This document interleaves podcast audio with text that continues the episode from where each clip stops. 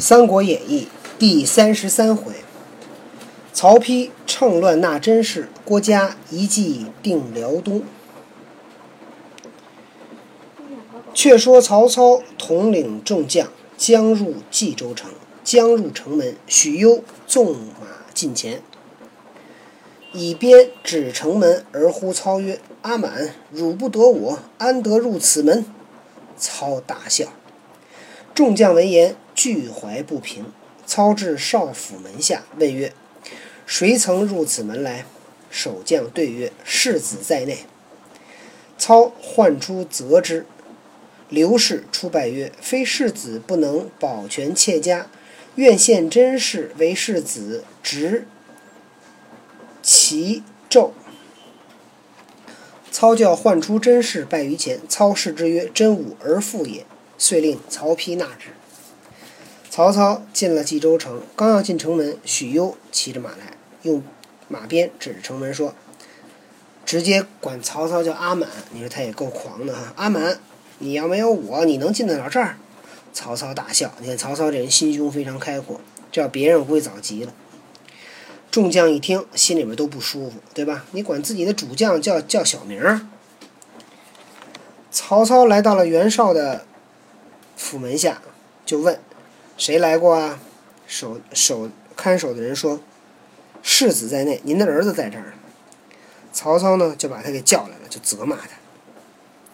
刘氏出拜，刘氏是谁呀？是这个袁将军的妻子，是吧？袁绍的妻子说：“要不是您的儿子来保护我们啊，我们就我们家就个遭殃了。我们想把甄氏送给您的儿子，给您家打扫卫生。”曹操就把甄氏叫来一看，哎，说嗯，可以当我儿媳妇儿，就让曹操把她给娶了。看，给我们。哦，不错。我准备转送给他了。我觉得可以给他。是吧？操既定冀州，亲往袁绍墓下社稷，再拜而哭甚哀。故谓众官曰：“昔日吾与本初共起兵时，本初问吾曰：‘若是不击，方面何所可居？’可据。吾问之曰：‘足下意欲若何？’本初曰：‘吾南据河，北阻燕代，兼沙漠之众，南向以争天下，庶可以济乎？’吾答曰：‘吾任天下之治力，以道御之，无所不可。’此言如昨，而今本初已丧。”吾不能不为流涕也。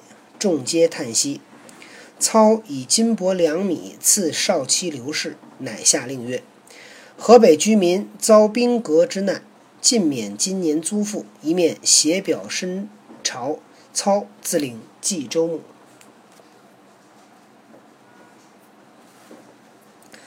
曹操平定了冀州，亲自呢去给袁绍上坟。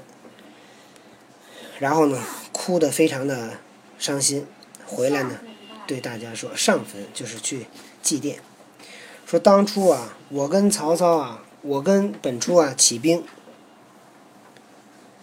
我本初就问我说这个如果这事儿要是不行了怎么办？我就问本初说那您的意思呢？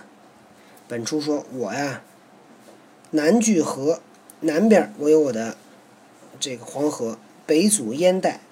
北边抵住燕国跟代国，我还有沙漠，我就可以奔南去争天下。我就说我呢，用天下的智力，用道来驾驭，是什么都能够实现。这话听起来就像昨天说过一样。今天本初已死，我不能不为他哭啊！大家呢都叹息。曹操呢给了刘氏呢很多的金银。布帛还有粮食，下令说：河北的居民呢遭受了兵革之难，就是打仗的痛苦，今年都免租免税。然后呢，给朝廷写了一个奏章。曹操自己当了冀州牧。一日，许褚走马入东门，正迎许攸。忧患楚曰：“汝等无我，安能出入此门乎？”楚怒曰：“吾等千身万死，身冒血战，夺得城池，汝安敢夸口？”忧骂曰：“汝等皆匹夫耳，何足道哉？”楚大怒，拔剑杀攸，提头来见曹操，说许攸如此无礼，某杀之矣。操曰：“子远与吾旧交，故相戏耳，何故杀之？深则许褚，令厚葬许许攸。”听懂了吗？许褚把谁杀了？对，曹操是喜欢许褚，喜欢许攸啊。许攸，喜欢许攸，那为什么不杀许褚呢？因为许褚他也喜欢。哎，他更喜欢许褚，知道吧？你看他许褚杀了人，他都没没惩罚他。便令人遍访冀州贤士，记民曰：“齐都尉崔旦，字季归，清河东武城城人也。数曾献计于袁绍，绍不从，因此托疾在家。操即招旦为本州别驾从事，因谓曰：‘昨按本州户籍，共计三十万众，可谓大州。’但曰：‘今天下分崩，九州弗裂。’二袁兄弟相争，济民报谷原也。丞相不及存，问风俗，就其涂炭，而先计孝户籍，岂本州侍女所望于明公哉？操闻言，改容谢之，代为上宾。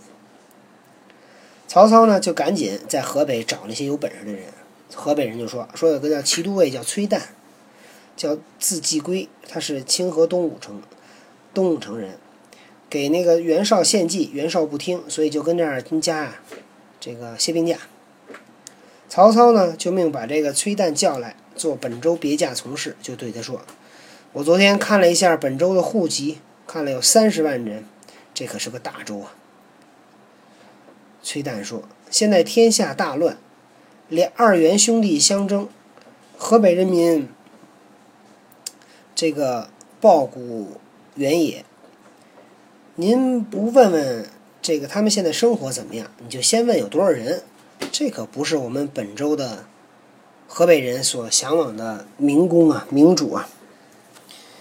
曹操一听，哎呦，赶紧脸变了颜色，赶紧就感谢，然后呢，待崔旦为上宾。